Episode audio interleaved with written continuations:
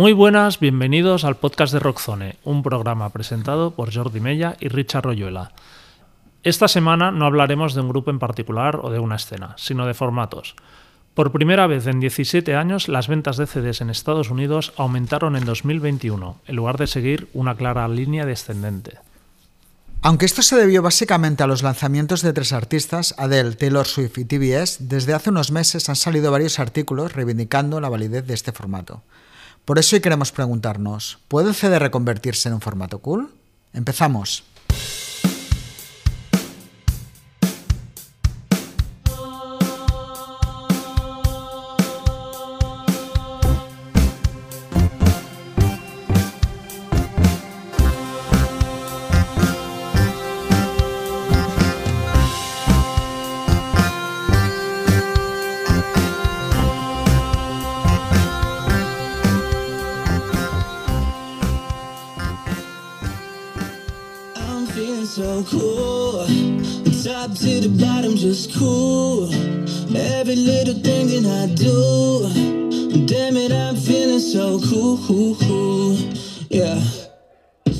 Pese a que el consumo de la música en streaming se ha consolidado totalmente en los últimos 10 años, copando actualmente el 85% del mercado, los formatos físicos se resisten a desaparecer y desde 2006 la venta en vinilos no ha parado de crecer de manera exponencial.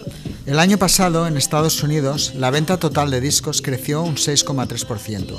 Y si bien los vinilos superaron los CDs por primera vez desde 1991, el formato CD experimentó una subida de un 1,1%, algo que no ocurría desde 2004. En cualquier caso, el total 40,6 millones de copias de 2021, están a una distancia sideral de los 665,5 que se vendían en 2004, pero como mínimo marcaron un cambio en esa tendencia negativa de tantos años. En este pequeño aumento, pero aumento al fin y al cabo, tuvieron mucho que ver los lanzamientos del 30 de Adele, los tres de Taylor Swift y dos de los coreanos TBS.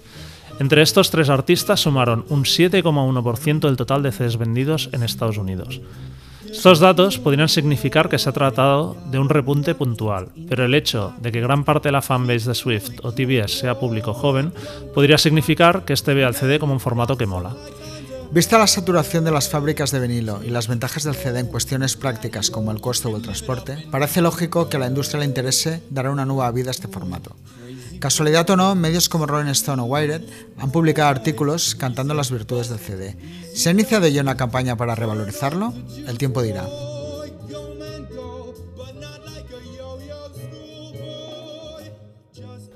Para debatir sobre todo esto, esta semana hemos vuelto a invitar a Alberto Cáceres, responsable de Spinda Records, y a quien ya tuvimos en nuestro episodio dedicado a Mastodon. Hola, Alberto. ¿Qué tal? ¿Cómo estamos? Muy bien. Y también saludamos a nuestro querido Pau Navarra, responsable de edición de Rockzone y que hace año y medio montó la tienda online Eternal Juggernaut Records, especializada en metal. Hola, Pau. Hola, ¿qué tal? Muy buenas. Pues nada, saludados estáis. Hola a todos. Y para empezar, nos gustaría saber si desde vuestra experiencia personal estáis observando que la percepción hacia el formato CD está cambiando respecto a hace dos años, por ejemplo. Berto. Pues a ver, yo eh, el otro día lo hablaba esto con alguien, no me acuerdo exactamente con quién, pero a mí me, no sé, estoy empezando a pensar que la industria, cuando hablo de la industria me refiero a los peces gordos, eh, han visto el filón del vinilo, lo vieron hace un tiempo claro, y yo creo que ellos ya están preparando el próximo asalto, que es el revival del CD, pero sí o sí, vamos, lo veo clarísimo porque si te fijas ya empiezan a salir las primeras noticias de que el CD también está empezando a subir. O sea, antes el CD no era noticioso en ningún momento. Pero de repente ya empieza otra vez a sonar en los medios, ¿no? Poquito a poco, igual que el vinilo empezó hace 5 o 6 años otra vez a sonar, pues como que están preparando, allanando el camino, así es como yo lo, por lo menos lo veo, ¿no? Creo que están allanando un poco el camino porque saben que al final, yo qué sé, yo pienso que la industria no es tonta y dice, bueno, si esto, de aquí podemos sacar pasta, pues vamos a por ello, ¿no? Pau. Yo la verdad es que no, he notado que, de pronto, bueno, también es un año y medio, pero también lo puedo aplicar a mi banda o a cualquier cosa, no he notado que ahora de pronto se me pidan más CDs. O sea, creo que lo que está enfermo por el CD lo sigue estando hoy en día, pero estando un poquito de acuerdo con el compañero, lo que sí que he notado es que la prensa más mainstream anglosajona de pronto ha empezado a, a, tirar pues, por este camino de que hay un revival, aunque los melómanos quizá no lo, hayamos, no lo hayamos visto, Y bueno, es llamativa la noticia esta de que por primera vez en, en yo qué sé, desde Alibaba y los 40 ladrones que ha subido la venta del CD. Eso seguramente, a ver, yo me lo creo, tampoco hay que ponerlo todo en el mundo de la posverdad en, en entredicho, pero algo está pasando seguramente. Jordi. Sí, yo creo que todavía es algo muy incipiente, no, no es algo que yo haya notado en, mi entorno ni, ni, en las tiendas me da la impresión que haya habido un cambio. Creo que el vinilo sigue de momento un poco como formato rey, pero es verdad tanto lo que decían Pau como, como Berto, eso, que se nota como cierta intención como mínimo por parte de la industria y, de empezar a, ¿no? allanar el, el terreno hacia, hacia esa tendencia sobre todo eso, en, artículos ya más allá de las cifras, que pueden ser igual, un año sube, pero igual al, siguiente vuelve a bajar. Pero sí desde un punto más de lo que podríamos decir, ¿no? Cultural, de como darle un cierto prestigio o, algo así. Si lo conseguirán o no, pues, pues ya veremos, pero, pero que se está intentando, creo, creo que sí. Yo sí, yo sí que creo que hay un revival, es una palabra muy exagerada, pero sí que creo que hay un cierto interés. Yo mismo me considero ¿eh? una persona que en muchos momentos yo crecí con el vinilo, tuve la suerte o la clarividencia de en su momento no venderme mi colección de vinilos, eh, que es lo que hizo mucha gente y siempre lo he valorado y por muchos estilos que he oído. Pero es cierto que me he dado cuenta que mucha música, que supongo que lo hablaremos, la consumí en CD y parecía que todo aquello había perdido valor. Y, no. y creo que el otro día tiene, has dicho algo que en cierta forma juegan los ciclos. La semana pasada hablábamos del revival del, del bueno, lo que es el pop punk, el emo. Toda esa música se consumía en CD, o sea, ahí no, no hay, ahí no había nada, era todo mainstream, era CD. Y, y, las, y la, la, clave está, la cosa está en que una edición en vinilo de cualquiera de esas bandas vale muchísimo dinero porque era residual. Y yo creo que sí, que hay una parte, luego saldrá el tema precios, que al final, si me va a costar un vinilo tres veces más que el CD, es que al final también es una cuestión de practicidad y de yo quiero la música y a veces sí que me falta el CD, no lo compro más porque creo que las ediciones todavía están poco cuidadas. Como, pero realmente al final dices, es que, ¿de qué me estoy planteando? pagar tres veces más o incluso cuadruplicar algo que puedo tener en un formato chulo y tal. Y creo que mucha gente se está dando cuenta de esto. Creo que hay menos miedo ya al postureo del vinilo entre la gente que escucha música y ya le da igual enseñar sus con CD. Así que creo que sí que hay algo que, que va para arriba con, con el CD. Hablando ya como usuarios, ¿el CD es un formato que, que os guste? ¿Seguís comprando CDs o, o pasasteis ya solo a vinilo? Wow.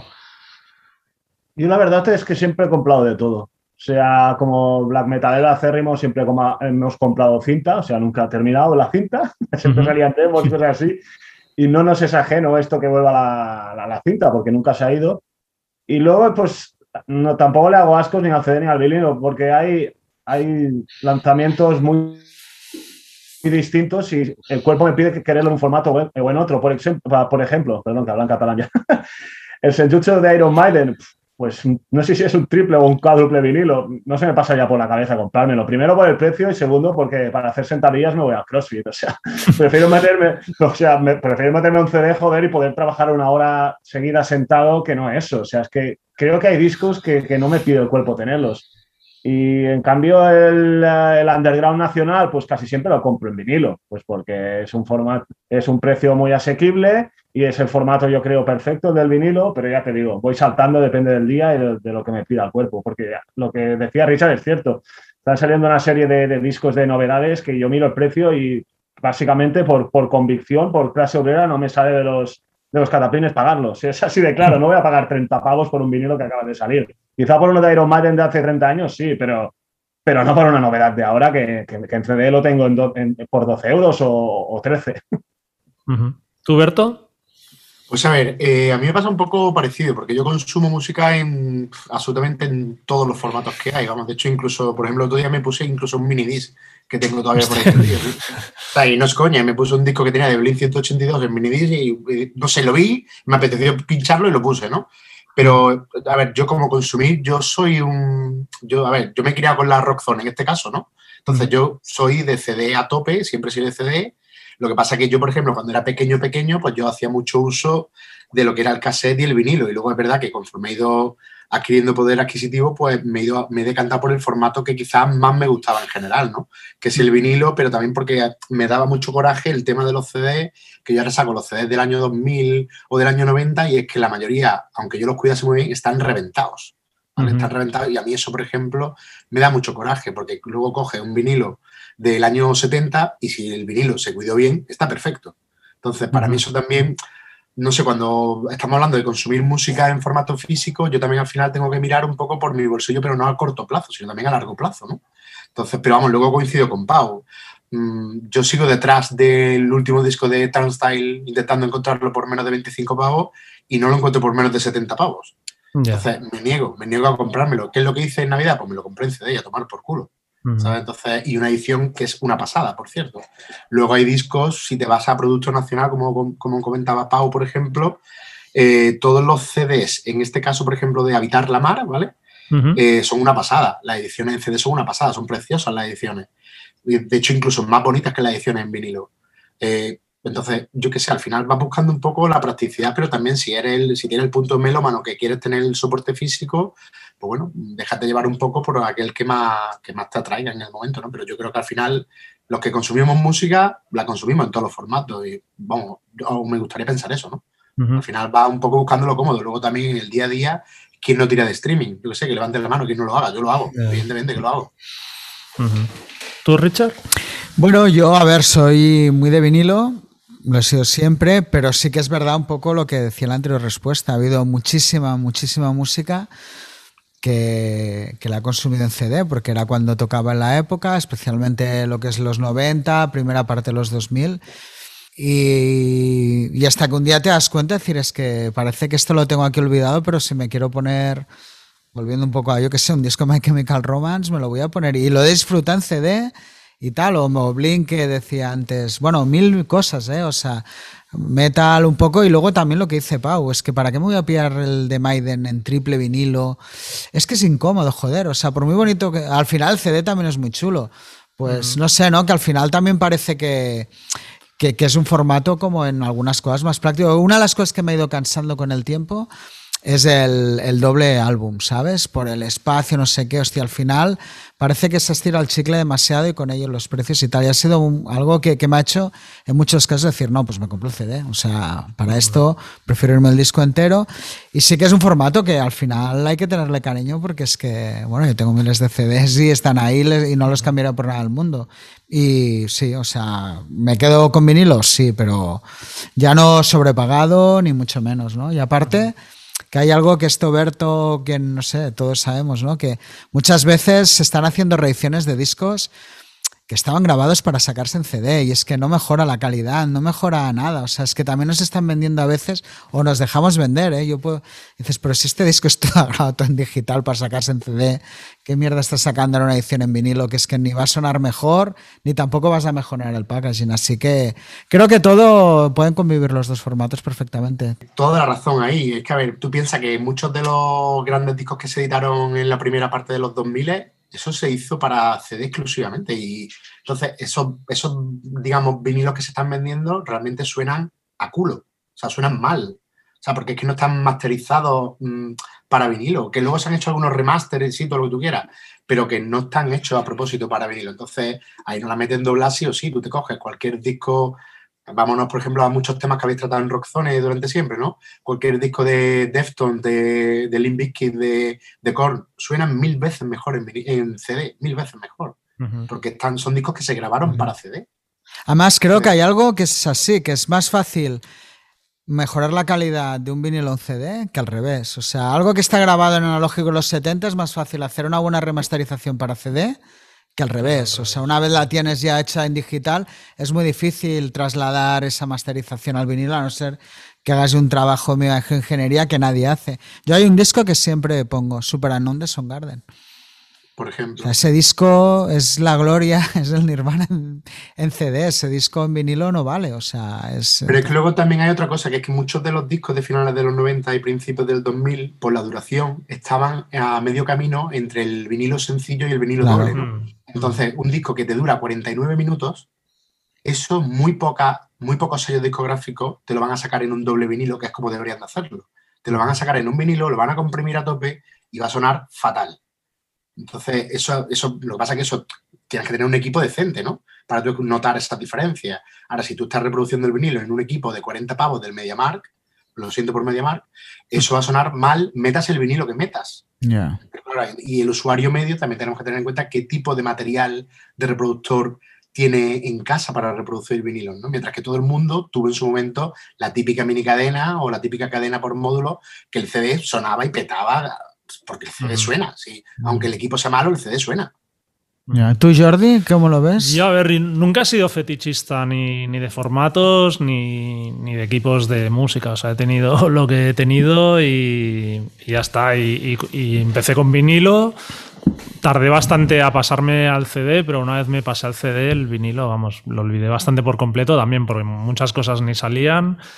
Y, había ediciones en vinilo que eran muy pobres también, que te van ahí la hojita blanca dentro y, y, punto, ¿no?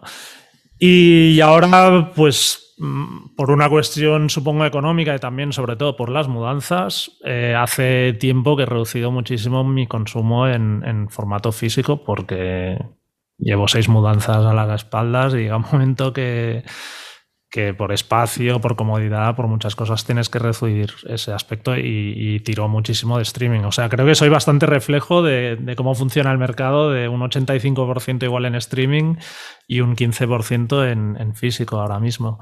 Y nada, yo el CD, la verdad, siempre lo he valorado. O sea, pocas veces he dicho, hostia, este CD suena mal. O sea, igual si suena mal es porque el grupo era malo, estaba tal, pero, pero a nivel de calidad de sonido tampoco yo tengo aquello un oído súper fino, o sea, no... Sí que el vinilo tiene un encanto especial, no sé qué, pero al final, yo qué sé, la música es música y si me gusta no es precisamente por una cuestión de, calidad o de sonido, ¿no? Sino porque me gusta la música y, punto. Bueno, así es, un poco, no, es que es verdad. Em, Berto, hay una cosa, de hecho, un poco la génesis de este programa vino hablando de Mastodon, de, Precisamente hubo un momento que hablamos del precio del, vinilo de Mastodon, que era exagerado, que era doble, bueno, y ahí sale un poco todo esto. Y estaría bien, ya lo apuntamos y dijimos que era un temazo, que yo creo que estamos un poco aquí para hablar también de estas cosas, que nos explicarás eh, qué ha pasado exactamente con la fabricación del vinilo, especialmente desde que empezó la pandemia, y si es real, que parece ser que sí, de, este colapso del que se habla. Pues mira, te hablo un poco desde la perspectiva, desde el conocimiento que tengo, que evidentemente no tengo todos los detalles, pero sí que tengo bastantes, ¿no? A ver, el colapso es real, es totalmente real. Pero, no, pero el colapso no viene por el, los 500.000 vinilos que ha impreso Adele. Ojalá viniera por eso, ojalá el problema fueran 500.000 vinilos, ¿vale? El colapso viene de muchísimo antes. Básicamente, a ver, em, partimos de la base que, por ejemplo, en España, hasta hace cuestión de dos años y medio, había solo una fábrica que estaba en Valencia o Alicante, que era Krakatoa. Eh, luego, hace dos años, abre otra fábrica en País Vasco y hace un año y pico, en plena pandemia, abre la fábrica de Madrid, ¿vale? Eso son fábricas de duplicados y prensado de vinilo. Eso no son fábricas donde se crean los estampadores, que son los másters. Son los másters, digamos, en metal, que lo que son los moldes, ¿vale? Donde después que sirven para planchar el vinilo. Entonces, el problema no son las fábricas, eh, tanto en sí, y no, son tanto los materiales en plan de que falta PVC, de que falta eh, papel, que es verdad que falta PVC y que falta papel, ¿vale? Eso es cierto. Pero eso es igual que falta todo desde que estamos con el Brexit, desde que estamos con la pandemia, falta materia prima en general en todas las industrias, no es solo el tema del vinilo. El problema es que las fábricas donde se hacen lo, que son los, estampadores, los moldes, eso sí que hay muy poquitas fábricas a nivel mundial. Entonces, ¿qué es lo que ocurre? Que cuando las grandes discográficas dicen vamos a reeditar todo nuestro catálogo de fondo eh, en otra vez en formato vinilo, eh, a lo mejor hay muchos máster de esos moldes que ya no valen, sino que tienen que volverlo a hacer porque cada máster es válido para un número X, de copias, ¿vale? Entonces, si ahora coge Sony o Warner y dice vamos a volver a imprimir nuestro catálogo de 7.000 discos que tenemos, ¿vale? Pues todo eso hay que volverlo a fabricar, esos moldes hay que volverlo a fabricar. Entonces, donde se colapsa lo que es la primera fábrica, no la fábrica donde se duplican los vinilos, sino la fábrica donde se crean los moldes, que son muchísimos menos que las fábricas de vinilos, ¿vale? Entonces, ahí viene el primer problema, el primer cuello de botella que se forma. Luego hay otro cuello de, bueno, eso evidentemente dispara los precios, ¿vale? Y hace que la calidad baje también, porque cuando un ingeniero de corte está trabajando a un volumen de trabajo o de estrés eh, considerable, evidentemente, como cualquier persona, va a empezar a cometer fallos y va, y va a empezar a haber problemas, ¿no? Eso hace que a su vez también eh, los precios suban, porque hay más demanda y al final esto es la oferta y demanda. Si hay más demanda, subo mis precios y zumbando.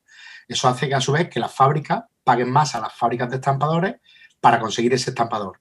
A su vez, las fábricas suben los precios a las discográficas o a las bandas que trabajan directamente con las fábricas, por lo que al final el producto final en el público tiene que subir. Se ha reflejado la subida que se ha dado casi de un 51% en 2021, desde el inicio hasta el final del año, ha subido casi un 51% los precios en fábrica. ¿Esa subida se ha transmitido al cliente final? No todavía. Todavía. Porque ¿qué es lo que pasa? Que los sellos discográficos, ya sea grande o pequeño, ¿vale? Cuanto más grande, mayor es el margen de beneficio que tienen, por lo que pueden asumir ellos más parte de la subida como pérdida, ¿no? Claro, pero si estamos hablando de sellos independientes pequeños, como por ejemplo en mi caso, yo no puedo asumir un 51% de subida. O sea, no puedo. O sea, es, totalmente inviable. Entonces, eh, los precios del vinilo, que esto lo, el otro día lo apuntaba también, no me acuerdo, vi un podcast también, lo estaba apuntando alguien, en, a partir, o sea, durante 2022 van a subir, van a subir una auténtica salvajada, porque es que no hay más cojones. o sea, es que no hay más cojones que subirlo. Entonces, eh, ¿esto es un colapso? Bueno, pues sí, claro, es un colapso en todas reglas. Porque todas las partes... Dime, dime, Jordi. No, iba a decir, por ejemplo, aunque tuvieras el dinero, tú ahora si quieres encargar un vinilo de un artista que quieras sacar próximamente, ¿qué, plazos te están dando y, cómo te organizas? Porque, claro. Eso es, otra, porque a ver, antes tú, desde que tú mandabas el máster y el AdWord a fábrica, eh, pasaban dos meses y medio, tres, hasta que te, hasta que te entregaban el producto final, ¿no? Pero tú pagas, yo religiosamente pago el 100% por adelantado, ¿vale? Por lo cual tú tienes que tener liquidez de ahí vienen los pre-orders, por eso se sacan los pre-orders, ¿vale? Tú tienes que tener liquidez para, mientras, digamos, empiezas a sacar el disco, porque tú mientras tanto tú has pagado, pero tú no estás ingresando. ¿Qué es lo que pasa? Que ahora ese plazo se ha duplicado, triplicado, e incluso hay algunas fábricas que tú las contactas ahora, a principios de 2022 como estamos, y te dicen que no admiten pedidos nuevos hasta mediados de 2023. ¿Vale? Wow. ¿Eso, ¿Eso por qué? Eso solo hay que darle un poquito de vuelta a la cabeza, porque las grandes discográficas, no doy nombres porque no sé quiénes son, pero es que no hay otra. No bueno, hay muy pocas, o sea que claro, seguro que acertarías. Pero que, no, hay, no hay otra forma, o sea, es que tiene que estar pasando eso sí o sí. Compran las líneas de producción enteras o reservan las líneas de producción enteras de muchas fábricas de vinilo. Entonces, esas fábricas de vinilo empiezan a trabajar para un cliente o dos y punto. En exclusiva y ya está. En exclusiva. ¿Por qué? Porque tú párate a pensar, si a ti, yo qué sé, como Rockzone te llega alguien y te dice, oye, yo te compro todos los módulos de publicidad de la revista, hombre, para ti evidentemente mucho más cómodo, ¿no? Claro. Mucho más cómodo porque no tienes que tratar con 50 clientes, tratas con un cliente nada más, que te compra todo.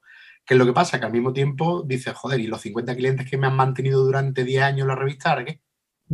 Ahí está un poco la, moral. Ahora que, ¿qué pasa? Bueno, pues yo qué sé, por suerte en España las fábricas que tenemos no funcionan así, por suerte, ¿vale? Eh, pero bueno, es una locura. O sea, tú hablas con fábricas de República Checa y los plazos que te dan son de 8 a 15 meses de espera.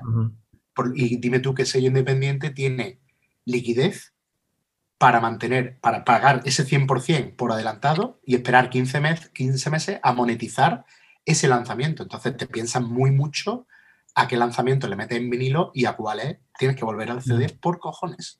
Es que en 15 meses se te puede separar la banda, puede pasar de todo, claro. O sea, los grupos no aguantan 15 meses. Yo, respecto a esto y la sobreproducción, justo ayer estaba hablando con una amiga, con Marta, que tiene, no sé si tú eres cliente, Naranja y Negro en Alicante. Bueno, que es una tienda muy de punk rock y tal. Y hablábamos un poco de la absurdidad, de decir, hostia, es que al final yo qué sé, lo que hablabas de las multinacionales como rehaciendo su catálogo, ¿no? O sea, si es que al final, si tú buscas un poco, vas a encontrar un, disco de Air Streets de la época, que son discos que han vendido millones de copias. Por ponerte una banda, ¿eh? que salió ayer, y vas a encontrar una buena copia segunda mano que te va a, mejor, a sonar mejor que esa reedición, que lo vas a tener por 10 euros, una buena copia segunda mano, y vas a pagar 30 euros por una reedición, ¿no? Pero entonces, como hay un público que se parece ser, que esto yo no era muy consciente, que se ha hecho en función de, algo cool por el formato, no quiere aceptar de comprar un disco, quiere tener como, o sea, comprarlo como un disco de segunda mano, que para nosotros es nuestra vida, ir a las cubetas de segunda mano, encontrar esos discos chulos, hay un público que no lo acepta, no lo quiere, ¿no? Entonces, al final se crean cosas muy absurdas como estas saturaciones de realmente la necesidad de que Springsteen, todos estos grandes nombres, se reedite todo en vinilo, pero si puedes encontrar cualquiera de sus discos a poco que busques en una segunda mano, ¿no? Entonces es que entramos en una especie de, absurdidad de, consumir, ¿no? De cosas que no son necesarias que estén en el mercado. Pau, ¿tú te has salpicado también el tema de la fabricación? Joder, pues, me ha salpicado muchísimo, la verdad. Pero desde muchos ámbitos. O sea, primero ya desde el punto del, fanático del metal extremo underground me da rabia, porque quien ha, quien ha sustentado el vinilo durante las últimas dos o tres décadas ha sido el death metal y el black metal. Y ahora de pronto son los únicos que no pueden fabricar, porque viene Nuclear Blast y viene Metal Blade o quien sea y empiezan a hacer 25 vinilos distintos del nuevo de Incantation o del, ojalá fuera de Incantation, del nuevo de Sabaton o, de, o del nuevo de Battle Beast. Y claro, eso, si ya las multis ya se están comiendo toda, toda la tostada, si ya vienen las grandes del metal y de cada nuevo lanzamiento hacen sus 25 ediciones en Marvel, en Green, en Clear, en no sé qué, hostia, es que el margen cada vez es más pequeño. ¿Y en qué me ha salpicado esto también? Primero, eh, en lo que decía Berto, que, que, joder, que tengo, tengo vinilos a, que antes eran tres o cuatro meses y ahora son nueve meses. Y es un dinero que tienes ahí ah, totalmente secuestrado y tú no puedes hacer wholesale ni puedes editar otra cosa porque sabes que te va a pasar exactamente lo mismo. ¿Y, ¿Y, qué más me pasa? Pues con la agencia, con Bloodfire Death, que ahora mismo hay discos que me tendrían que haber salido en octubre, yo hacer la campaña de prensa con los jodidos que ya estamos los de la música, pero esos discos ha dejado de tener fecha de salida porque no llega el vinilo. O sea, antes podías hacer una mínima previsión, venga, en tres, cuatro meses sale el vinilo, pues dos meses antes empiezas la campaña, ahora no. O sea, tengo el disco más importante de, los últimos años de, la agencia que tenía que salir en octubre. Bueno, entró en fábrica en noviembre, diciembre. El último email que tenemos es que quizá lo recibimos en junio joder, macho, son nueve meses que tú cuentas con una pasta que te va a pagar los sellos y esa banda por una promo que ya no tienes. Así te puedo decir tantos ejemplos de la agencia que la tengo tiritando por culpa de esto. Y, podría seguir con más casos, o sea, de colegas como Sergio de Black Sheep que me ha dicho que, pues, que se le han puesto 40% más caras las fabricaciones y que por pues, lo que decíamos, por punto honor, que no le sale de, de allí de poner los vinilos por encima de los 20 pavos, aunque lo están obligando. O sea, es que es, un descalabro. Y yo no sé si el CD será lo cool, pero será la, será la resistencia. Y bueno, ha llegado un punto que, será vintage también. O sea, que lleva sus dos o tres décadas y joder, será cool como, como ver a jugar a la Game Boy, que se está revalorizando la Game Boy y la, la Super Nintendo. Pues igual con el CD hace los suficientes años como para que vuelva a ser algo vintage igual que coleccionar.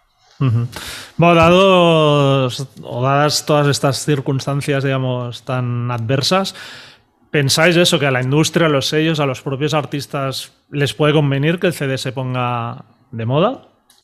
Yo creo que a los artistas el CD siempre ha sido el formato que le ha dado más beneficio. Eh, desde el punto de vista económico, es lo mejor que podría pasar a un artista y luego desde el punto de vista de la promoción y facilidad de salir en gira, igual, porque es que es un formato que es que lo mandas a fábrica y dos semanas después lo tienes en tus manos. O sea, es que es, eh, es, beneficioso desde todos, absolutamente todos los puntos de vista. Eh, ahora, que haya, que tengas detractores, bueno, eso es algo que no se puede controlar, pero vamos, yo creo que ahí la opinión pública va a ir cambiando sí o sí con el paso del tiempo, porque es que es que no va a haber, no, estamos, o sea, es que yo creo que es que estamos forzados a volver al CD. Es que no hay, que no hay otra solución. Tú, por ejemplo, aparte este, bueno, el año pasado que te embarcaste en el proyecto este de, grados y tal, claro, ¿cómo te ha jodido mucho todo esto? ¿O, ya tenías todo encarado para, que saliese a tiempo? como bueno, a ver, yo por suerte eh, lo de grados minutos segundos, en cuanto a plaza ha salido todo rodado y en cuanto a precio ha salido genial, eh, porque todo el presupuesto estaba cerrado pre-pandemia por lo que yo no he sufrido subida de, digamos, de precio alguno en ese proyecto. Y estamos hablando de un proyecto que yo ahí me gasto más dinero que en todos los lanzamientos del año, ¿vale? Solo en ese proyecto. Entonces, eh, desde ese punto de vista, genial. Desde el punto de vista de los plazos también, porque yo he ido priorizando eso sobre cualquier otra cosa. O sea, yo he tenido que hablar con fábrica y decirle, oye, señores, este vinilo va a venir con dos semanas de retraso porque este otro no puede venir con retraso. ¿vale? Pero afectado sí, indirectamente, pero gracias a, yo qué sé, al, a ver, hablando también, claro, gracias a que la fábrica con la que yo trabajo eh, entienden y han entendido el proyecto desde el primer momento, pues bueno, han priorizado muchas veces ese proyecto sobre otros. ¿Vale? Pero eso es un favor personal que ellos han hecho. Tú, Pau, volviendo a, la pregunta original, ¿eso crees que puede convenir que, el CD vuelva?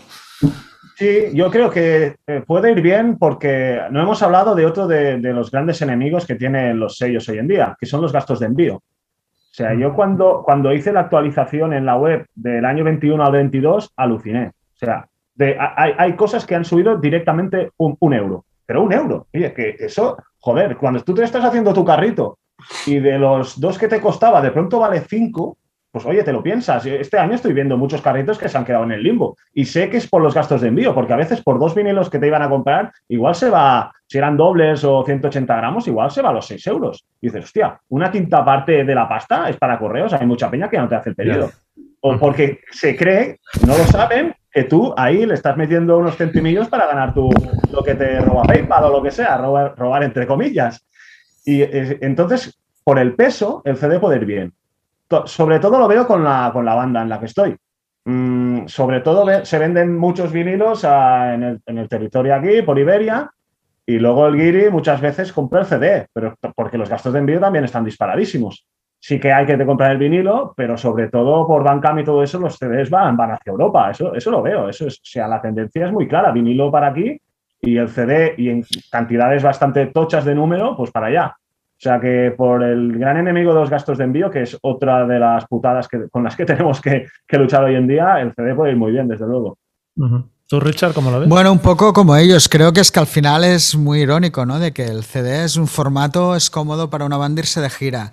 Es cómodo para almacenar, eh, para los envíos, para, para todo, ¿no? Entonces, al final da más margen, yo creo que el vinilo. Ahora la siguiente pregunta me gustaría un poco enfocarla en esto, ¿eh? pero eh, entonces, bueno, eh, yo creo que, sí, que, que por qué no es un formato que se puede volver. Ahora, creo que sí que lo que necesita ahora el CD, y ya no hablo obviamente a, pues como Berto Pau, ¿no? que probablemente tiene una conciencia más de cuidar sus su producto o sus discos, no creo utilizar la palabra producto, pero sus discos también en CD. Creo que ahora sí que hay también un problema de que las ediciones en CD en general son malas, de no están cuidadas, ¿no? mismo es como que a veces esto es muy de la propia industria, ¿no? De venga, cuidamos al cliente como una mierda, hostia, ¿no? Volvamos a sacar ediciones en CD bonitas y tal, que, que, pueda un poco engancharse la gente. Entonces, yo creo que sí que, mm, que, interesaría mucho a todo el mundo, muchos males de cabeza que seguro no les dejan dormir del todo bien a Pau y a,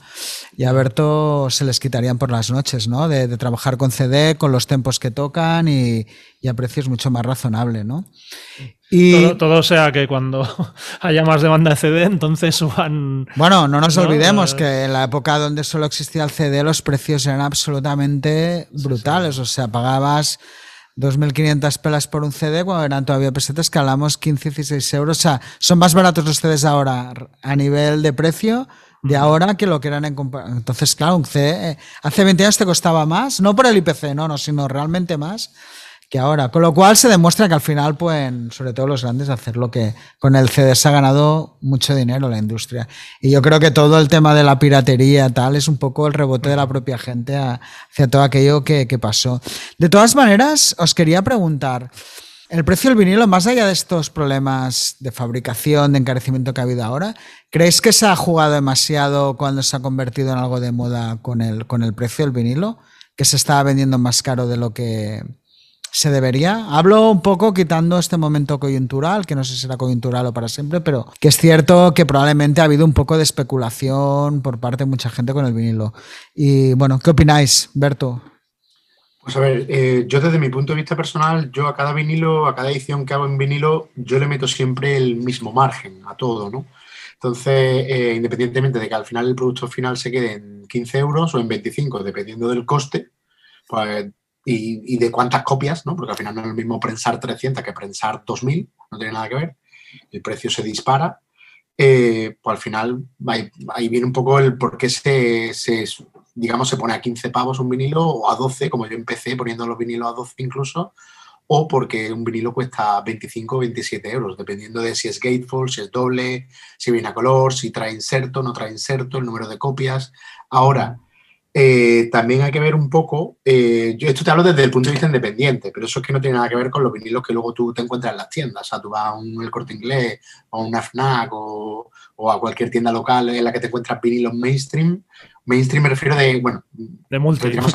Sí, de multinacional, efectivamente yo que un vinilo de esos, por mucho que se excusen en que hay una campaña de promoción, sí, sí, yo todo eso lo sé, pero no puedo, yo no, logro entender cómo el vinilo de Adele, habiendo prensado 500.000 copias, puede costar nuevo en una tienda 33 pavos. Yo eso no lo entiendo, porque yo sé lo que vale ese vinilo, precio-costo. Entonces, a ese ¿Podrías decirlo para que la gente lo sepa? Eh, a ver, yo te puedo decir hasta el máximo que eh, yo he visto en una hoja de tarifas, ¿vale? Que cuando imprimes 10.000 copias, estamos hablando de 500.000. O sea, que yo esa hoja de tarifas nunca he llegado ni a verla. ¿Vale? Pero os puedo decir que probablemente menos de un euro y medio, dos euros valga. ¿Vale? Probablemente. ¿Vale? El precio final del producto, ojo. Sí, sí, sí, Hay que sumarle márgenes, todos los departamentos, que me imagino que Adel no trabaja con un sello como Punto Noro o Spinda Records, ¿vale? O sea, que ahí también tenemos que hablarlo, hablarlo claro, ¿no? Que hay una serie de costes y de gastos fijos que son brutales, ¿no? Pero aún así, que de un euro y medio, dos euros, se vaya a 32, yo qué sé, yo lo veo una auténtica barbaridad. O sea, una barbaridad. Ahora, que en un sello independiente o un deseo, no independiente, pero incluso un disco, por ejemplo, de Sutefurge o de Sonido Muchacho, que se vaya un doble a 28 pavos, 27 pavos, teniendo en cuenta que han hecho una tirada de 300, 400, 500 copias, lo veo súper ajustado en precio. ¿eh? Muy, muy ajustado. ¿Que, es dinero? Sí, claro, es mucho dinero. Pero es que es muy ajustado. Sí, pero bueno, estos esfuerzos, yo me compré el de Carolina Durante el viernes. Hostia, me costó 18 euros. Me pareció un precio con un troquelado de portada en revólver, en una tienda ya, ¿eh? O sea, con el. Pero una cosa, ¿eras tú o era tu hija al final? Eh, era, era, mi hija, pero lo pagué yo. que es lo que suele pasar. Y a tú ríete mucho, Berto, ¿eh? que con los dos que tienes por ahí vas a saber de lo que te hablas. Pero, pero bueno, eh, hostia, y me pareció un precio como muy razonable y muy guay, ¿no? Hay una teoría, un periodista no, debería plasmar habladurías, pero yo lo voy a hacer porque creo firmemente en ello que es que hay sellos eh, de los grandes, yo siempre hablaré del metal porque es lo de lo que domino, que se está empezando a notar demasiado que le obligan a los grupos a poner exceso de minutaje para ir hacia el doble vinilo. Porque cuando ya es doble vinilo ya le pueden exigir al, comprador los 30 o 35 pavos. Pero es que se nota porque hay grupos que en su puñetera vida han hecho un disco de 70 minutos de death metal y ahora de pronto tú miras siempre Nuclear Blast, lo siento, que les den por saco, mira su nuevo disco de Immolation en este caso y, por primera vez en tu vida piensas, hay dos o tres temas aquí que son paja. O sea, yo creo que ha venido un ejecutivo y te ha dicho, tío, pon dos o tres temas más porque te vamos a sacar el doble vinilo y aquí vamos a poder, vamos a poder meterle mano. Mm, a ver, yo también a veces me pasan la lista wholesale de algunos sellos underground y lo flipas. Me acuerdo cuando iba a traer el, el disco mítico de Winter que me pedían 20 pavos ya de fábrica. Digo, joder, ¿y a qué precio lo tengo que poner yo en el Estado español? O sea, decir, con, con, con, cortesía los mandé a tomar viento, pero decir que no tengo que poner a 28 29 no me da la gana. O sea, y es la primera vez en mi vida que voy a Carretallés y, y, a veces no compro nada, no me había pasado nunca. O sea, de ir a buscar el de Cannibal Corpse porque, mira, pues porque está el Eric Rutan, te va la portada y te piden 28, 29. Ah, el de Benediction, el último, guapísimo. Joder, es por encima de los 30. Yo creo que sí, porque cuando Además es que cuando, cuantos más fabricas, más discos, más barato de fábrica te viene.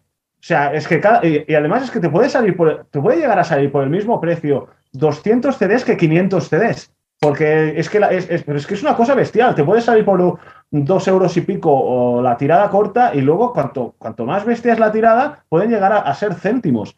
Entonces, eh, tendría que ser a la inversa. Cada vez tendría que ser más baratos estos, estos vinilos o estos CDs y ves que no. O sea, yo creo que sí, que hay ahí un plus y hay una política de, ir a mangonear como sea. Y, luego también hay otra, que creo que hay dos perfiles, o sea, el perfil de, del melómano que cada semana ficha y le hace sus pedidos a su gente de confianza y luego va a la tienda de, de la ciudad y hace sus pinitos. Y luego hay gente como Adele que luego mm, se creen que ponen el vinilo y se creen que canta un hombre y lo plasman en internet porque ni siquiera saben lo que es el 45 o el 33 RPM. O sea, creo que hay dos mundos ahí chocando y, al final los que hemos sido fieles toda la vida estamos pagando, estamos pagando la bromita y no sé, a mí me empieza a, escoger el tema este. Yo cuando vi eso ya aluciné, dice, pero, pero hija mía o hijo mío, ponte la velocidad que toca, hombre, y no, lo pongas en internet, no pongas ahí soy gilipollas directamente, tío, un poco de por favor. no sé, es muy, a veces es que al final es gracioso ya, es que es un nivel de postureo ya que es es tremendo. Bueno, la, ironía es que ¿no? de los CD se criticaban de que como permitía la duración se metía relleno y ahora pasa con, el vinilo también y al final te das cuenta que lo que manda es la pasta y, y déjate. Sí, yo la teoría está de Pablo he oído mucho, ¿eh? de que pues se están alargando los CDs de metal un poco para hacer que precisamente es lo que a mí me tira atrás, pues yo que sé, de Nuclear Blast de tu sello favorito, Pau, eh, ahora está el de Exodus. Pues es que me lo pido en CD, porque es que no quiero un doble vinilo. Y también doy la razón, a mí me gusta mucho el disco, pero si le quitamos igual un cuarto de hora tampoco pasaría nada, ¿sabes? Sí, a mí me ha pasado con el de Immolation, ¿eh? Entonces... lo ves por, las redes y tal y dices, hostia, bueno, lo voy a mirar. Pero con este Immolation he dicho, uy, no sé, canciones de, relleno en esta banda, hostia, no me suena, ¿eh? A mí. y, qué, y, qué, casualidad, Nuclear Blast. Sí, no, yo realmente, aparte el rollo este de los vinilos de tres temas y tenerle que dar la vuelta, no, porque al final. O cuando te sacan, no, sé. No por pereza, pero es que creo que te rompe total, totalmente el rollo. O los vinilos de tres caras, que la cuarta está libre. O sea, que ya es como joder, ¿no? Eh, bueno, no sé, hay mucha, seguro que mucha especulación por parte de, de los sellos, está claro.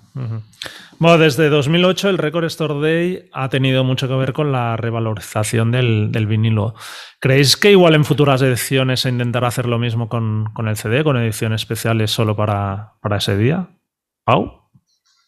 Yo creo que sí, yo creo. De hecho, es, algo que, pensaba desde el principio. O sea, mm, cuando vi lo del Record Store Day, yo me pensé, hostia, qué guay, el día de las tiendas de discos. Pero claro, yo que, que soy más noventero que ochentero por edad, para mí la tienda de discos que yo conocí, mi Revolver, ni todo esto, era de CD, básicamente.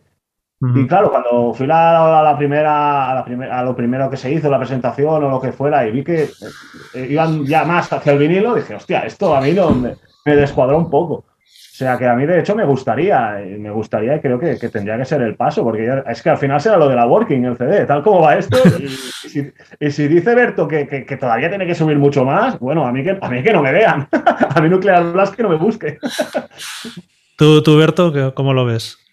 A ver, yo es que creo que Record Store Day, como su propio nombre dice, se ha enfocado siempre en el vinilo, pero realmente lo que estamos celebrando es el día de las tiendas, ¿no? Y las tiendas yo que sé, a lo largo de los... Claro, es que venden de todo. Las tiendas venden lo que pueden vender y no es solo vinilo, ¿no? ahora tienen más espacio los vinilos, guay, ¿no? Pero sigue habiendo muchísima tienda en la que a mano izquierda vinilo y mano derecha es CD, ¿no? O sea, eso sigue estando en todos lados, ¿no? Entonces yo creo que sí que se debería de potenciar más, no el CD, sino todos los formatos en los que la gente puede consumir música y no focalizarlo tanto en el vinilo. Pero yo creo que se ha hecho un poco también por moda, ¿no? El, porque el vinilo, yo qué sé, el postureo que hemos estado hablando antes, ¿no? Entonces, al final, yo creo que vestía mucho de cara a la galería del Record Store Day y decía, hostia, mira qué guay la edición en vinilo, no sé, no sé cuánto, pero bueno, es que hay ediciones en CD que son una pasada. Tú coges el Opposites de, de Biffy Clyro, por ejemplo, en CD, que no sé si lo tenéis, el doble CD, y eso es una maravilla de edición, o sea, es precioso. Y coges el vinilo y es una mierda, hablando claro. Entonces, yo qué sé, ¿por qué no salen más ediciones en CD en Record Store Day, pues no sé, me imagino que es cuestión de tiempo. Sí, yo creo que va por ahí. Además hay algo muy chulo. Yo soy un gran defensor del Record Store Day, ¿eh? como concepto. Creo que soy amigo de la gente que lo lleva aquí, sé lo que hacen, no hay ánimo de lucro y lo luchan mucho. Y sé que las tiendas, lo que me llega es que es eh, probablemente el día de más facturación para ellos de todo el año, ¿no? Lo cual es una celebración y creo que se tiene que tener en cuenta. Y aparte hay un fenómeno muy chulo, que es que me suelen decir que es que la gente ya va ese día a comprar discos, que no necesariamente van a comprar ediciones del Record Store Day, ¿no? Con lo cual sí que se ha convertido, porque es cierto, y ellos mismos son los primeros que dicen, joder, es que cómo se pasan con los precios, de nuevo las multis, ¿no? De que al final te están metiendo de nuevo un Rumors de Fleetwood Mac, lo que hablábamos, que puedes encontrar 30.000 copias de la época bien guardados a un precio de oro, ¿no? Pero sí que es verdad que es un día que ha hecho que la gente vaya a las tiendas y que al final ese día la gente aproveche y se compre otro tipo de discos que no tienen que ser especialmente los del récord o del CD. Entonces, yo creo que sí que de alguna manera había que potenciar de alguna manera el CD, incluso en otro día, o hacer algún tipo, que es, también se ha intentado un poco con lo del Black Friday y cosas de este tipo, ¿no? Que hay puntas que, que hace que la gente se anime a ir a la... De hecho, creo que hay un un día del cassette, que supongo que es muy residual porque al final lo que se edita en cassette, pero bueno, que ya indica un poco que sí que puede haber una tendencia que, a que el CD esté ya dentro de, estas ediciones especiales, ¿no? Bueno, yo creo que si lo hacen, que sería ya quizá la señal definitiva de lo que llevamos hablando en el podcast, ¿no? De que a la industria realmente empuja en esta dirección, pero merecería la pena que fueran cosas específicas para, para el Record Store Day de verdad, porque, o sea, para mí resulta muy decepcionante a veces que ves realmente el listado de novedades de ese día y la mayoría tampoco tienen un especial interés porque no de esto. Y en cambio sí que recuerdo, siempre hay cositas, ¿eh? pero tengo la sensación que antes sí que artistas grandes pues te sacaban un EP solo de cuatro de más inéditos para ese día, o sea, que tenía como mucha más... Sí, o directos chulos con sentido, que hasta ahora tampoco pasa ya tanto, ¿no? O sea, entonces... Entonces, si hacen lo del CD, pues que sean realmente, hostia, que se lo ocurren y haya una estrategia detrás, decir, si lo quieres, va a ser la bomba, va a ser algo muy especial y, ahí sí que puedes pillar nuevos consumidores. ¿no? ¿no? muy de acuerdo, eh, sí, sí, está claro que, estaría bien un poco trabajar el, formato.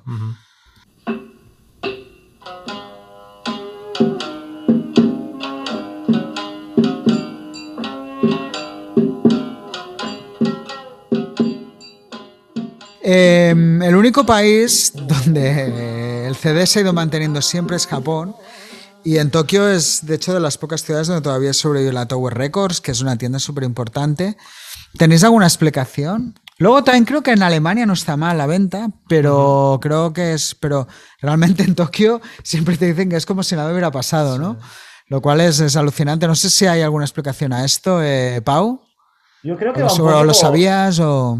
No, no, pero va un poco por la línea, yo creo, de lo que estaba apuntando ahora Meya, que es que cuando sacas una edición en CD, cúrratela. Porque lo que hemos visto en los últimos 20, 20 años es saco el vinilo y el CD por, porque sí. Lo saco por ahí porque cuatro frikis me van a comprar el CD, pero donde yo hago la pasta es con el vinilo. Pero en Japón, eh, si te fijas, siempre se han hecho ediciones en CD muy guapos con, el lobby de cartón, donde hay una explicación toda flipada en esas letras que nadie, de nosotros comprendemos. Siempre han habido bonus track extras que no estaban en el resto del mundo, solo los tenían los japoneses. Las ediciones en CD de Japón siempre han ido muy buscadas por eso, porque hay bonus tracks únicas y exclusivamente para el público japonés. Y eso puede ser una, explicación, que es un formato que nunca, que nunca han abandonado. Y también las ediciones, yo flipo muchas de, del K-pop este famoso, que yo ni para la idea, un poco Blackpink y ya está, y algún grupillo más. Pero hostia, tienen unas, unas ediciones en CDs chulísimas, con formato caja de cartón, rollo cofre, y tienen cosas realmente guapas, algunas que son rollo ya como la caja del Jack Daniels ese de 15 años. O sea, yo creo que en Asia, no sé por qué, siempre han cuidado más el CD, y, y quizá con estos datos que apuntabas, pues ahí se nota. ¿Berto? Yo coincido 100% con Pau. Yo creo que es por el hecho de las ediciones especiales que siempre ha habido de la edición japonesa, ¿no? Que en el caso del vinilo venían con el obi, luego en CD siempre venían con dos, tres temas extras. Entonces yo, por ejemplo, yo me acuerdo cuando me conseguí la del, la del Pink Magic de Deftones, en CD, que me conseguí la edición japonesa, que me costó, yo qué sé, dos o tres años detrás de ella hasta que la encontré a buen precio. Y, luego está guay, ¿sabes? Porque es que son ediciones que están muy chulas, como tú decías, un montón de letras que no sabes ni lo que te están diciendo, pero, pero visualmente mola mucho, ¿sabes? Entonces yo creo que a lo mejor va por ahí un poco los tiros. Ahora mismo, mientras estaba Pau hablando, estaba yo buscando, digo, a ver si tiene algo que ver con el tamaño de las viviendas en Japón. Digo, a ver si es que son más pequeñas o, y a lo mejor es una cuestión también física de espacio, pero que va, el promedio son 127 metros cuadrados por casa. O sea, que creo que es bastante más grande que aquí. Y, nada, pero no sé, yo creo que es el tipo de simplemente que se cuidan las ediciones, que son una pasada de ediciones. No es como lo típico de edición europea, edición americana, y realmente es igual, ¿no? Excepto en algunas ocasiones, como por ejemplo el inútero de Nirvana, que traía un tema extra en la edición europea, si no recuerdo mal, ¿no? Pero normalmente son las mismas ediciones, mientras que en Japón siempre son distintas. Yo estoy en su momento con la irrupción del CD que precisamente como Japón, ahora es verdad que la economía se han equiparado, pero en aquellos momentos Japón era muchísimo más caro que Europa. Entonces, les salía más barato muchas veces a las propias tiendas japonesas importar los discos de Estados Unidos a Europa que comprarlos en el propio Japón. Entonces, la industria japonesa, para luchar contra sus propias importaciones, eh, decidieron poner en, cada, en los discos dos o tres temas extras para dar un añadido extra al, al tema. Ahora creo que ya Japón no es la diferencia de, precio que hay, pero que mucho del origen viene por un tema comercial, ¿no? De, ellos mismos, sí, de intentar que no tuvieran imports porque eran más baratos que el propio producto local. sí, eh, no sé, yo lo único que puedo decir, la última vez que estuve en Tokio, ahora cinco años quizá o cuatro, y realmente fui a la Tower y es eso, es como aquí no ha pasado nada. o sea, y, aparte es lo de siempre, ¿no? Estas megastores en el fondo también te impulsan al consumo, ¿no? El ser humano es así, ¿no? Entra en un sitio lleno de cosas y, parece que tengas que, comprar. Y, y, me sorprendió, aunque había vinilo, pero realmente era una pasada o sea, lo del CD.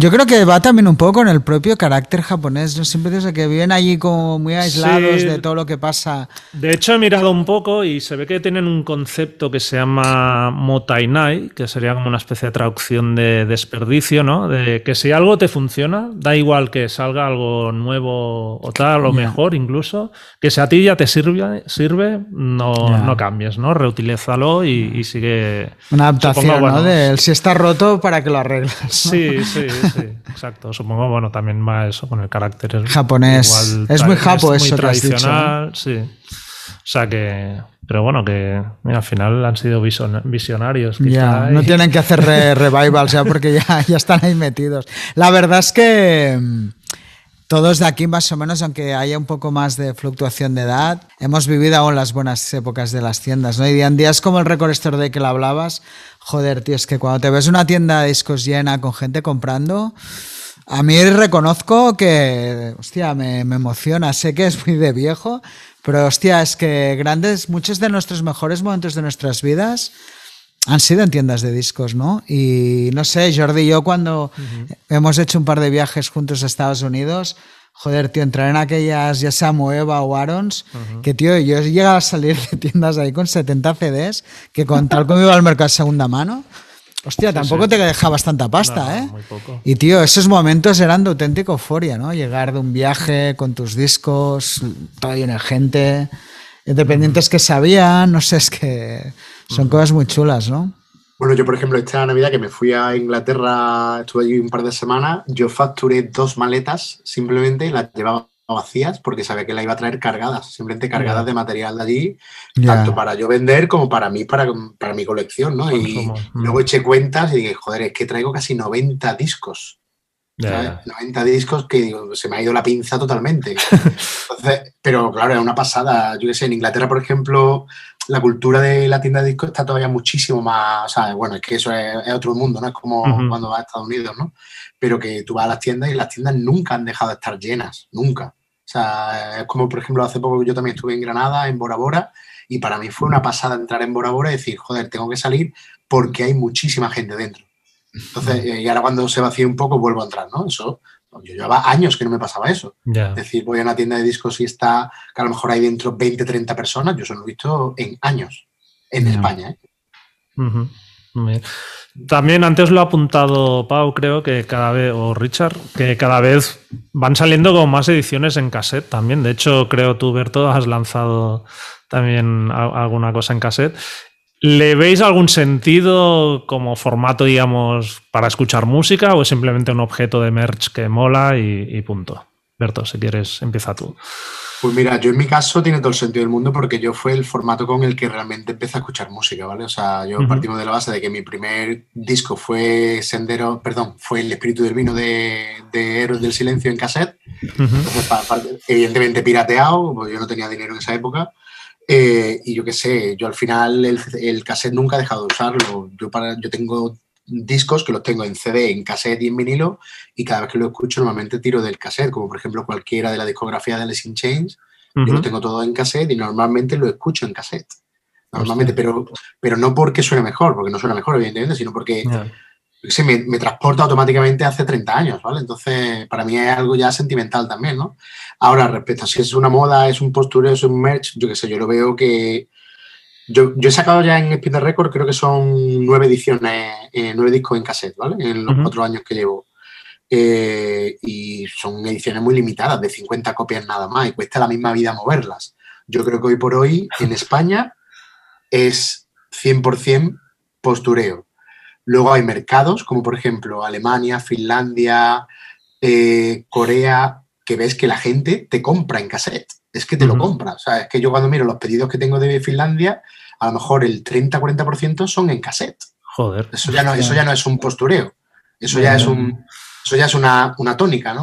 es un, perfil de cliente. Entonces, yo qué sé, yo no sé si volverá o no volverá. Yo, a mí la verdad que me da igual, porque yo sigo escuchando. Entonces, me da igual. ¿Tú, Pau, el tema cassette, cómo lo ves? Yo, a ver, yo tengo que decir que además de la gran cadena que tengo en el comedor, así vintage de los 80, donde cabe todo, yo tengo, tengo luego un equipo de música para cada formato. Y el del cassette lo, tengo aquí a la espalda porque yo siempre dije, es que esto yo creo que en el extremo eso no se va a ir. Y efectivamente, desde que lo tengo aquí, eh, eh, ha seguido sonando. No tiro tanto como el CD o el vinilo, pero hay muchas cosas de black metal, demos así, cosas guarras así, que, tiene todo el sentido del mundo sacarlo en un cassette. Aunque lo también lo que me está molestando un poco es que a veces he pedido presupuestos de cassette y digo, hostia, mm, tan barato no, no, no, desde luego no es, ¿eh? O sea que igual 100 cassette te puede salir una tirada de 500 CDs tranquilamente, depende de dónde preguntes. O sea, está la cosa también bastante cara. Y quería hacer un apunte que es bastante interesante, que hay estilos ya ultra subterráneos, como podría ser el Dungeon Synth, que es, es, como, es como el de black ambiental, pues ya se ha ido ya sin ya mi instrumento, sin ni guitarra eléctrica ni nada. Hay sellos especializados en este estilo que solo editan en cassette. Pero eh, hasta tal punto que en un día son, están especializados en el mundo y son cuatro personas, pero claro, son cuatro personas de todo el mundo, al final es gente y pueden hacer soldados en un día. O sea, todas las copias vendidas en un día. ¿De, cuántas copias hablamos? Claro, yo eso no lo sé, no trabajo directamente con ellos, pero hostia, yo creo que ah, si en un día te vuelan todas, todas las cintas, y recuperas la pasta y haces dinero, al, final tú tiendes a hacer la tirada más larga. Y hace ya un tiempo que estoy metido en este rollo y digo, es que, es que no me da tiempo a comprarlo. O sea, es que si te duermes dos días, tú ya no tienes cinta.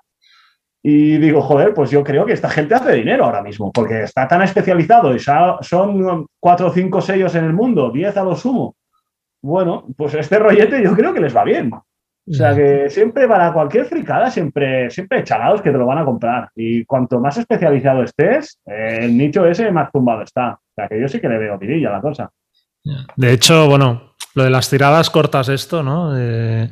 Ya no solo en cassette, ¿no? Sino en vinilos también hablaba antes Berto del de Tornstein, ¿no? Que realmente voló y, es como que a, mí también me parece feo porque al final es como que da pie a la especulación total, en plan, gente que compra Yo, o sea, el de copias para luego... Es, un ejemplo que me parece de absurdo. ¿Cómo puede ser que ese disco... O sea, yo, por ejemplo, de Barna, creo que Revolver llegó a recibir dos copias, no puedo... O sea, pero vamos a ver, señores, ¿a quién, ¿en qué cabeza cabe eso, no? De que, ha sido el disco del año en Rockzone, coño. Claro, no, pero es que es un disco que hay una demanda, que es un disco de mucho público de vinilo. Sacate una puta edición con copias y que la gente lo compre, que no sé, a veces cuesta entender, no sé. ¿Tú el cassette por eso cómo lo llevas? Yo el cassette nunca me ha gustado. O sea, de hecho, cuando me había comprado alguna edición original en cassette, Mm, sentía como que estaba tirando el dinero en cierta manera.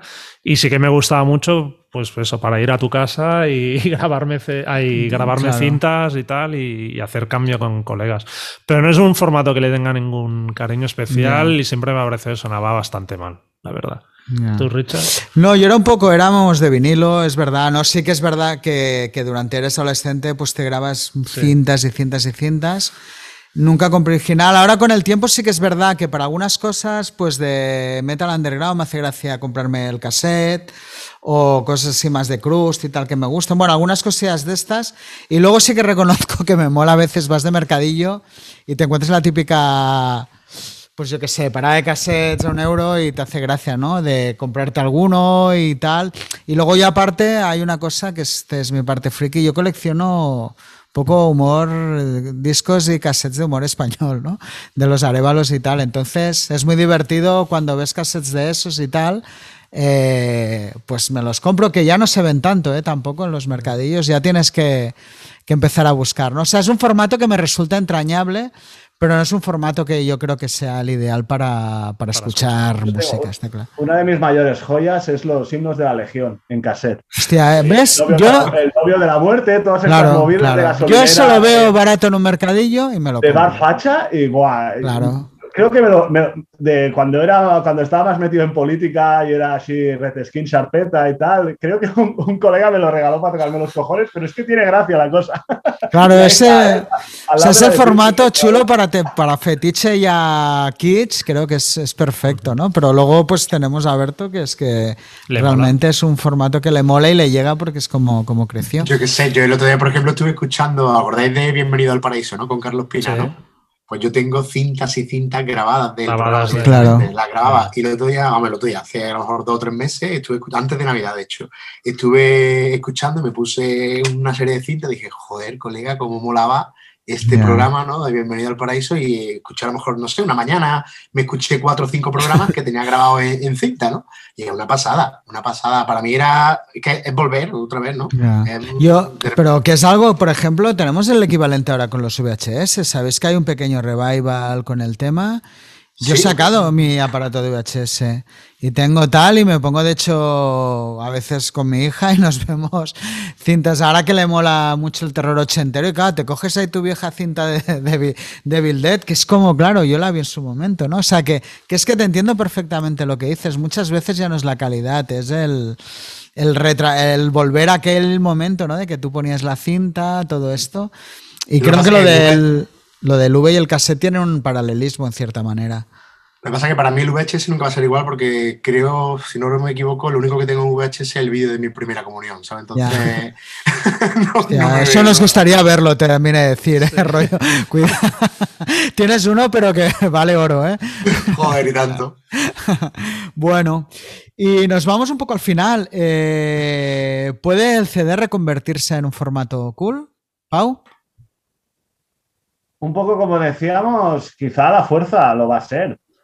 Como estábamos hablando ahora del VHS, yo creo que hace los suficientes años como para que sea algo vintage. Y pues, ahora que se llega a lo vintage, pues yo creo que también hay una generación joven, no, no, no muchos, pero la hay, hay una parte que se están dando cuenta de que con esto de tanto digitalización y tanto de redes sociales, que se han perdido algo.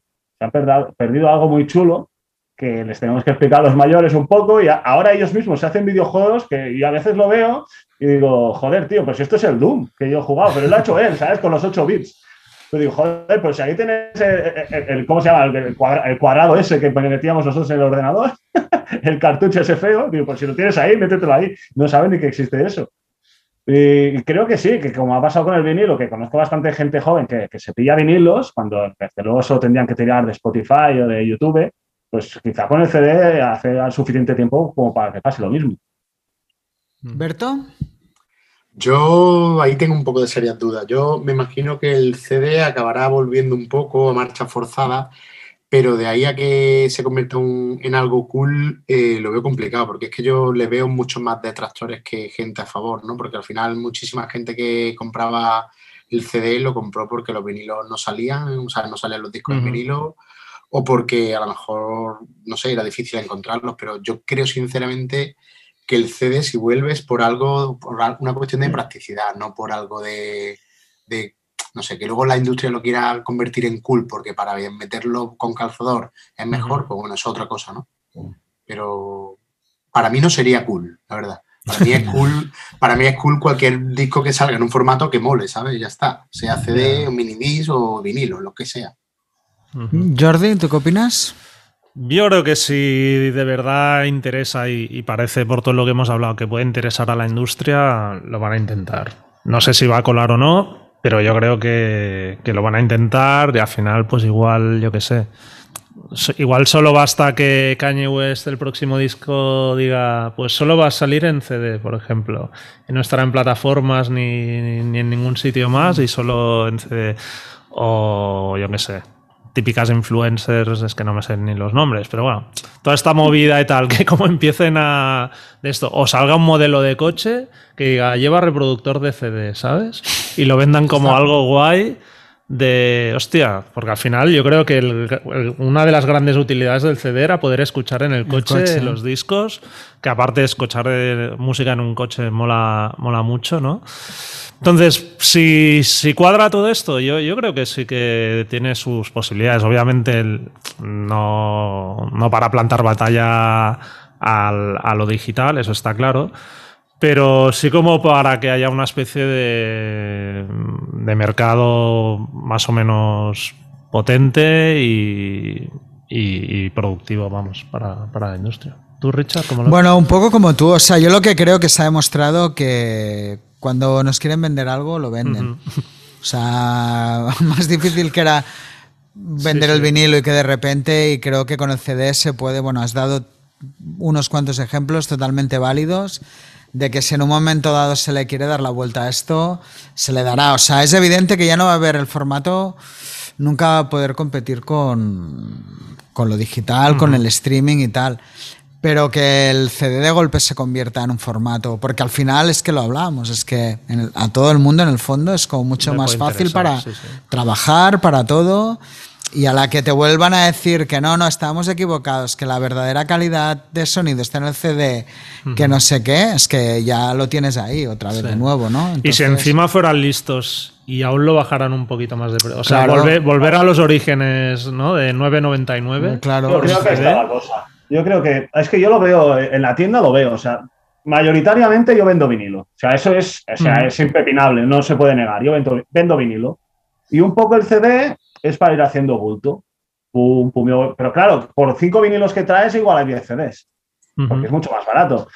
Y hay grupos que, pues, que bueno, que por, subterráneos, pues no, un, su sello no, o ellos mismos no se lo han podido sacar en vinilo. Pero ¿qué pasa? Que cuando alguien me compra en CD, es una bestialidad lo que compra. Porque tienes el título eso súper raro a seis pavitos. Luego tienes el de Grave Me Asma, que el vinilo son 16, pues tienes el CD a 8. Ah, y entonces empiezan a acaparar. Y, ese es el comprador chalado del CD. Y entonces, eh, cuando te llega ese tío, se gasta 120, 160 euros rápido. O, si es que se me lleva cajas enteras de los típicos, las típicas cajas de cartón de cuando llegan de, 36 copias, pues cajas enteras, se pasan por el pueblo, por donde sea, y tal, bien, y, se la llevan tú, o me lo, escriben por WhatsApp. Y eso es lo que veo, que si el, el, secreto del CD tiene que estar en el precio. Si es brutalmente competitivo y se come al precio del vinilo, pues ahí hay un filón. Ahora, si todas las ediciones están a 15 euros, 16 y te viene con un cutre, un cutre libreto de cuatro hojitas, pues no, pues no, hay que currárselo. Pero, es que aparte. compra compra muerte.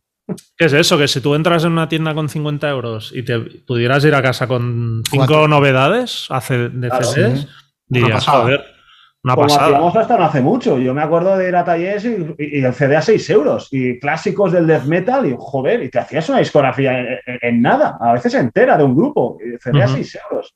Bueno. Bueno, veremos a ver. ahí está la cosa. Yo, por ejemplo, cuando estuve en Inglaterra, ¿no? Cuando estuve en Inglaterra, por ejemplo, este, esta Navidad era una pasada porque había ofertas de 3 CDs, independientemente de que fuera Navidad, era todos los CDs eh, en una oferta que era 3 por 10, ¿vale?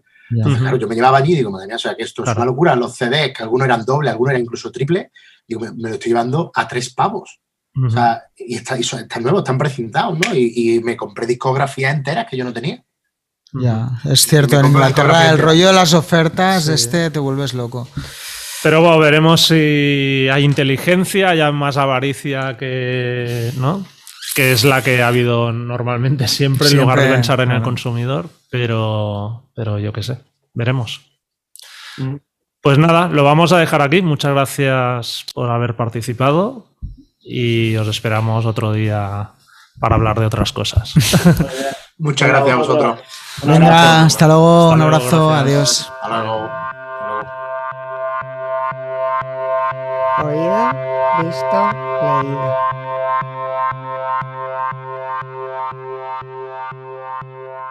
Pues vamos con las recomendaciones de oído, visto, leído, Richard. Pues oído, voy a hablar del nuevo disco de Carolina Durante, Cuatro Chavales, una banda que me encanta y que me ha gustado mucho el disco. Es cierto que ya había habido algunos adelantos y bueno, me ha gustado de nuevo la...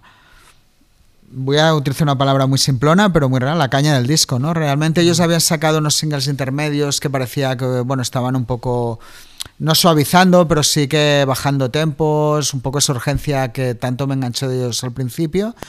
Pero es que este disco todavía es casi más vivo que, que el primero, ¿no? Y sin ser una persona que se fije mucho en las letras, en general de las no es para mí una parte principal. Me encantan las letras del grupo, creo que Diego es un letrista increíble y bueno, y la energía de la banda, ¿no? Esa especie de pop punk con toques indies, eh, que vaya a explotar todo en dos minutos, me, me, me parece maravilloso. Me ha gustado muchísimo. O sea, y me alegra que haya una banda que se esté convirtiendo en grande, De que haga este este rollo. estilo de, de música.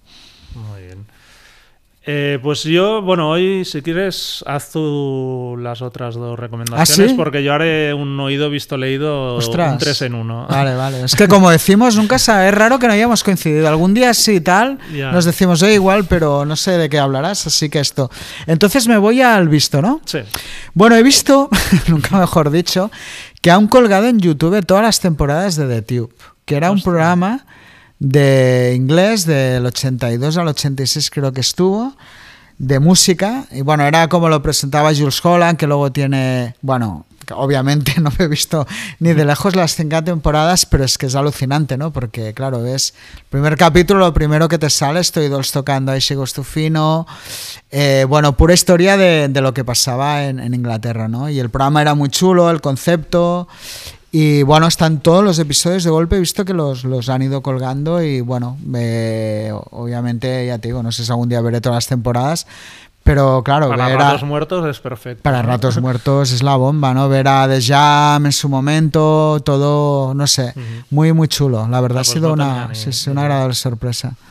Y de leído. Y de leído, eh, nada, un artículo que he leído, lo he leído por dos lados, que me ha llamado mucho la atención. Ahora como tenemos información de todo lo que se escucha, que es que Queen sigue siendo el grupo de rock que más se oye en el mundo, ¿no? Ya. Y me sigue sorprendiendo mucho, ¿no? Sobre todo cómo el fenómeno Bohemian Rhapsody, la película, ha cambiado tanto la percepción de, de la banda, porque nunca hay que olvidar que Queen no era una banda grande en Estados Unidos. O sea, Queen era un grupo, no te voy a decir menor, pero era una banda muy del momento y que de hecho ellos al final ya no giraban en Estados Unidos ni, ni tal, ¿no? En las últimas giras de Queen ya no visitó Estados Unidos. Entonces, me, no sé, hay algo que me- a mí me gusta mucho, ¿eh? Y puedo entender, eh, o sea, creo que es una gran banda, pero me cuesta entender la fascinación esta que se ha generado con Queen en los últimos años y cómo trasciende a generaciones y ya se ha convertido como un Hombre, fenómeno. grupos tributo debe ser la banda número uno, ¿no? Yo creo. Hombre, hay unos cuantos, está claro. Aparte, claro, porque hay una demanda muy bestia. Sí, sí, o sea, ese es un ejemplo, pero claro, es que hay el, este grupo argentino llenando Palo San Jordi, o sea, metió 4 o 5 mil personas. Quizás una banda relativamente fácil, o sea, aunque sea muy difícil musicalmente de imitar, porque al final su gran mérito es que no tenían estilo, sí que realmente el concepto es como muy fácil de, de llevarlo a un escenario, ¿no? Es todo tan característico y tan icónico desde los rizos de Brian May, el, El creo que es- bigote. el bigote, creo que es parte de por qué la gente también al final se engancha también a una imagen que pueda, ¿no? De alguna manera conectar fácilmente, ¿no? Y sí, supongo que sus Y aparte, canciones- yo creo también que es como canciones de rock, pero que le puede gustar a los niños, ¿no? Bueno, Tienen claro, es que- parte esa como Es evidente de- que gran parte de este éxito viene porque, claro, hay mucho consumidor joven y de alguna manera se... Pero igual que siempre he defendido y lo he entendido que a los chavales pequeños o que empiezan les enganche mucho bandas como ACC, Ramones y tal, porque es un concepto tan simple que de ahí está el arte de estas bandas, ¿eh? no, no lo digo en sentido peyorativo ni mucho menos. Queen en el fondo no es simple, ¿no? Ujú. aunque haya radio gagas y tal, pero no es una banda de concepto. Entonces, es, y que no, y al final los temas de ACC más o menos los puedes englobar en un mismo estilo, pero Queen no, ¿no? Entonces, bueno, no sé, me, me ha llamado mucho la atención que el grupo siga todavía tan fuerte. Y ahora suelta tu, tu 3 en No. 1. No, mi 3 en 1 básicamente es porque este fin de semana ha explotado un poco toda la polémica de Neil Young, Spotify Bueno. y Joe Rogan, ¿no? Y entonces, a ver, voy a, para que quede claro, soy fan de Neil Young, tengo las tres vacunas, o sea, que, que no es que me haya vuelto antivacunas ni nada de esto. Y si bien al final Neil Young puede hacer lo que le dé la gana y si quiere quitar la música de Spotify, que la quite, me parece bastante, o sea, me ha dado bastante rabia toda la ola un poco de palmeros que han salido de, Neil Young por, por este hecho. Básicamente porque creo, uno, que mucha gente no ha escuchado nunca el podcast de Joe Rogan ya en general y en concreto la entrevista con el médico un poco que a Dr. Robert Malone, que se colgó el 31 de diciembre y que pasó sin pena ni gloria hasta que Neil Young, de hecho, le ha, le ha dado más publicidad, ¿no? Y yo este fin de semana, pues dije, hostia, me lo voy a escuchar a ver realmente si hay para tanto. Dura tres horas y pico, ¿eh? La entrevista con un médico ya entrado en años, o sea, que es un tostonazo del copón, ¿no? Entonces este tío fue uno, digamos, de los inventores, podríamos decir, de la tecnología que se usa en las vacunas. Y el tío simplemente, él reconoce, él ha tenido el COVID, eh, se ha puesto dos dosis de vacuna, o sea que tampoco es que sea un antivacunas, pero plantea ciertos interrogantes que a mí, mm, o sea, me han resultado interesantes, porque al final, lo que es verdad, este tío, por ejemplo, explica que hace unos meses le quitaron de LinkedIn. Y hace un mes, bueno, cuando se emitió la entrevista, hace unas semanas que la habían quitado de Twitter. Entonces el tío explica, por ejemplo, que la empresa que hace el fact-checking de Twitter para decir que se censura y que no, eh, digamos, del equipo directivo, la empresa se llama Thomson Reuters, es el mismo que de Pfizer. Entonces, cuando ves esas conexiones que obviamente nadie habla, pues dices, hostia, pues puede haber algo más allá de lo que se está vendiendo desde, podríamos decir, el, el mainstream o desde las instituciones y, y todo esto, ¿no? ¿Él por qué? Si, ¿Por qué habla de que, o sea, realmente es antivacuo? ¿Cree que... o No, sea, ¿dónde él- está la polémica, la declaración polémica? Bueno, él lo que está diciendo es que desde que se empezó, se empezaron a, digamos, a comercializar las vacunas, ha habido órdenes a nivel de que hay eso, eh, digamos, están entrelazadas las farmacéuticas con empresas tecnológicas, con los medios, para que cualquier discurso que cuestionara cualquier cosa automáticamente fuera etiquetado como antivacunas y fuera, digamos, eh, estigmatizado y tratado como de loco, ¿no? Entonces el tío, bueno, habla de cosas que, por ejemplo, los problemas que está habiendo con las mujeres con la menstruación, que yo es algo que he detectado en mi entorno por las vacunas, que, hostia, no quiere decir que no te vayas a vacunar por eso, pero sí que realmente ha faltado información en ese aspecto, ¿no? Entonces había una corriente como de, no, no, hay que vacunarse, hay que vacunarse, sin plantearse nada más, y entonces ahora se están viendo cosas que está bien que se planteen. Yo no digo que la gente no se vacuna, pero está bien que todo Ya. el mundo tenga la información, ¿no? Y luego, por otro lado, eh, eso, eso por un lado, ¿no? De, de gente que opina de, de este podcast sin haberlo escuchado y sin haberse enterado. Y luego, también yo creo un poco la hipo- hipocresía en el fondo de Neil Young, ¿no? Recordemos que Neil Young hace unos meses se vendió el 50% de su Es que- publishing por, según dicen, igual 150 millones de dólares. Entonces, claro, cuando tú ya te has vendido la mitad de tu publishing por ese pastón, que esté en, en Spotify o no esté, Te la suda. te la suda y que no le habrás vendido a una ONG, ¿eh? no, no, y luego está ahí. La empresa que lo compró, que es el Hypnosis Song Found, estos que están comprando de muchos artistas de estos veteranos, resulta que el año pasado un fondo de inversión, que es un fondo buitre, bueno, el fondo buitre por excelencia, que se llama Blackstone, invirtió un billón de dólares en esta empresa. Con lo cual, Neil Young, o sea, ¿qué es peor? Que haya un doctor que plantee cuestiones en un podcast, en una plataforma Morales. de la cual o que tú saques un rendimiento que ha pagado un fondo de inversión, que eso sí que están destrozando vidas con toda la especulación inmobiliaria, ¿no? Y entonces... Y luego, bueno, luego eh, apuntabas algo también. eh, un día en una que te vi en Facebook, pues que no ve. Si en una tienda vende discos de Ted Nugent, Claro. igual no vendes Sí, los tuyos, ¿no? sí. Porque entonces... O, o- o, por ejemplo, ¿no? En YouTube. En. YouTube hay contenidos de todo mucho más bestias de... De- con Aparte, habla, luego hay ¿no? que decir que nosotros somos bastante fan del podcast de Rogan. Quiero decir que creo Sí, que es un sí, podcast interesante en el sentido. Básicamente no de de porque que- da opiniones de todo. Y de hecho, si y te que te ves la tíos entrevista... de tres horas ahí que son. Sí, no, no por este, eh, que no lo he oído, pero. Que a mí me gusta. De pero que aparte, el en, en concreto en, en la entrevista esta con, con este doctor, o sea, Joe Rogan no tiene para nada un, un tono de fanático. Tal. Él va haciendo preguntas, el tío está bastante informado por, por lo que se ve. Y, y plantea cuestiones, pero tampoco se posiciona. Y de hecho, antes justo de grabar un podcast, he visto que Joe Rogan había colgado como un mensaje hablando de todo esto. El tío se declara fan de Neil Young, dice que lo seguirá siendo, que le parece muy bien que tal, que le parece bien que ahora Spotify en algunos podcasts como el suyo que puedan resultar polémicos pongan como un disclaimer de la opinión que se expresa no es la que las autoridades sanitarias tal, que él va a invitar a, y de hecho que ya ha invitado a otros tipo de médicos que hablan a favor de las vacunas y van un poco en la corriente general.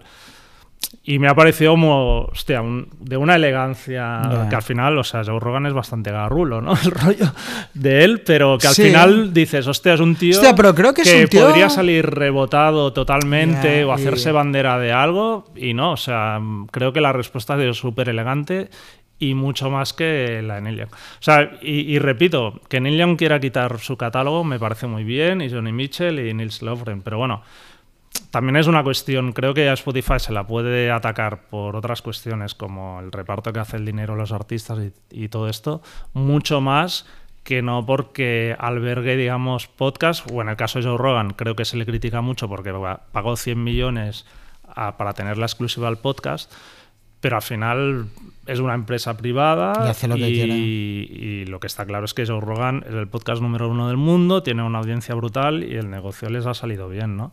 Pero eso de no, no- o no lo que lo que planteaba un poco al principio Neil Young, o Joe Rogan o yo, mm, no, no creo que sea una actitud co- no sé correcta o, o que me haya gustado y sobre todo ya digo de todos los palmeros que han salido ahí de Neil Young eh, no, o sea, primero infórmense un poco y luego hablen. Bien, Yo creo que ahí, eh, bueno, estoy súper de acuerdo. ¿eh? Y aparte es esto, es que creo que Rogan, no sé, a mí me encanta el rollo, ha revolucionado un poco el concepto de podcast, entrevistas largas, donde realmente nunca queda nada.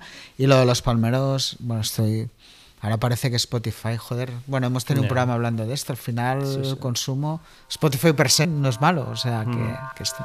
Bueno, pues muy bien, muy interesante tu 3 en 1, ¿eh? Pues nada, Hasta la hasta próxima. la se- semana que viene.